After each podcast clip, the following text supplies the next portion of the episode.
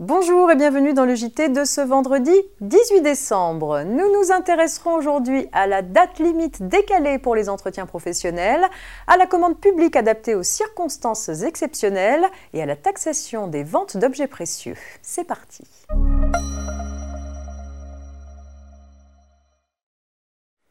Date limite décalée pour les entretiens professionnels, on vous dit tout en ouverture de ce JT. Depuis le 7 mars 2014, l'employeur doit organiser tous les deux ans un entretien professionnel avec le salarié et doit tous les six ans organiser un entretien professionnel plus poussé dit d'état des lieux.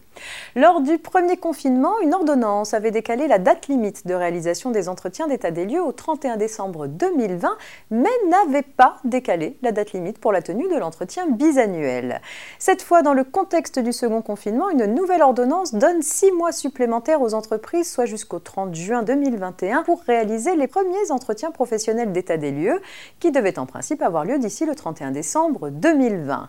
Conséquence, il n'y aura pas de sanctions pour les entretiens n'ayant pas pu être réalisés en 2020. Et cette fois, les entreprises bénéficient également de plus de temps pour organiser les entretiens professionnels bisannuels classique.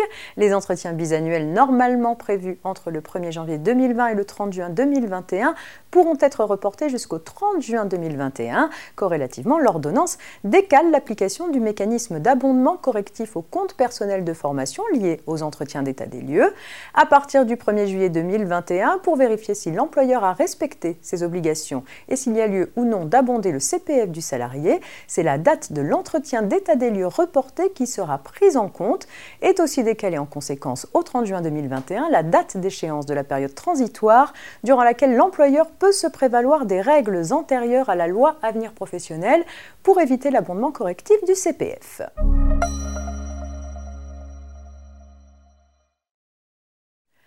Au printemps dernier, des mesures exceptionnelles ont été adoptées en matière de commande publique en réaction aux difficultés économiques engendrées par la crise sanitaire.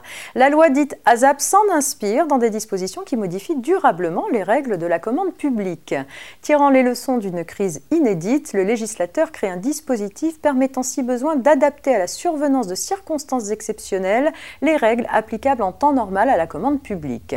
Il s'agit de donner aux parties prenantes les moyens de poursuivre la passation et l'exécution des contrats en situation de crise.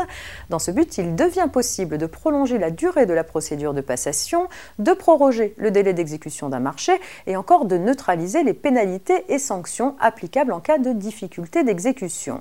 Saisi de la loi ASAP, le Conseil constitutionnel a écarté les critiques formulées contre les dispositions relatives à la commande publique.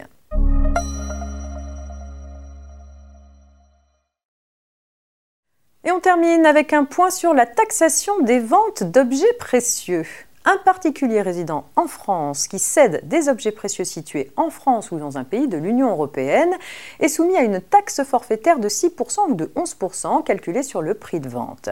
À condition d'apporter la preuve de la date et du prix d'achat, il peut cependant opter pour une imposition de la plus-value réalisée au taux de 19% après application d'un abattement pour durée de détention. La taxe forfaitaire ne s'applique en revanche pas pour les cessions d'objets précieux situés dans un État hors de l'Union européenne. Cette différence de traitement entre les contribuables, selon que la cession est réalisée dans l'UE ou hors de l'UE, a été déclarée non conforme à la Constitution. Depuis le 28 novembre 2020, la taxe forfaitaire ne s'applique plus seulement aux cessions réalisées dans l'UE. C'est la fin de cette semaine de JT préparée par la rédaction de la revue fiduciaire que vous pouvez retrouver en intégralité sur rfplay.fr, notre plateforme de podcast. Je vous souhaite un très bon week-end et rendez-vous dès lundi.